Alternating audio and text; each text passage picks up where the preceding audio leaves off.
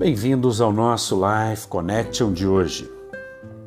Nesses dias eu tenho falado a respeito da nossa identidade em Cristo e eu quero dizer que tenho estudado muito a respeito desse assunto e, aliás, tenho ouvido muito, muitas pregações sobre esse assunto. E eu imagino que a gente deve ouvir realmente aquilo que é totalmente a vontade de Deus para nós. Nesses dias nós temos bebido um vinho novo chamado graça de Deus e favor de Deus. Novo para nós, mas sempre, a graça sempre foi o propósito central da Bíblia Sagrada, antes da queda do homem.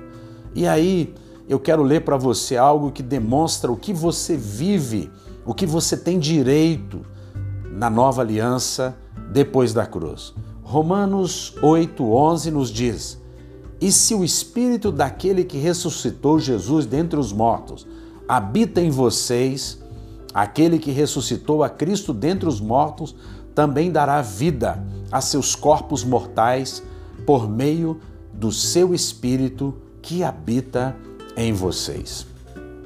Interessante é que durante muito tempo da minha vida eu pensava que Deus estava longe, estava distante, porque a religião nos mostra um Deus distante, um Deus aonde para você chegar nele você precisa de um intermediário, de um pastor, de uma entidade.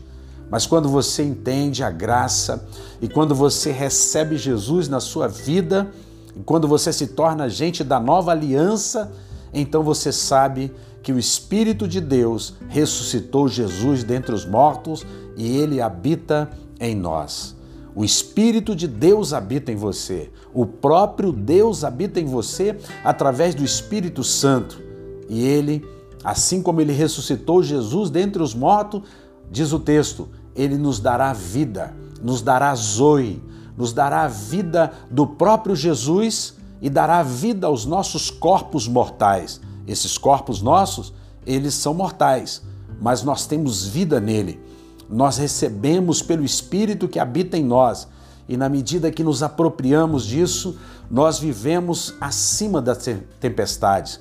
Nós vivemos sem enfermidades. Eu não estou dizendo que você não fica doente, mas eu estou dizendo que é neste momento que você precisa saber dos benefícios da cruz.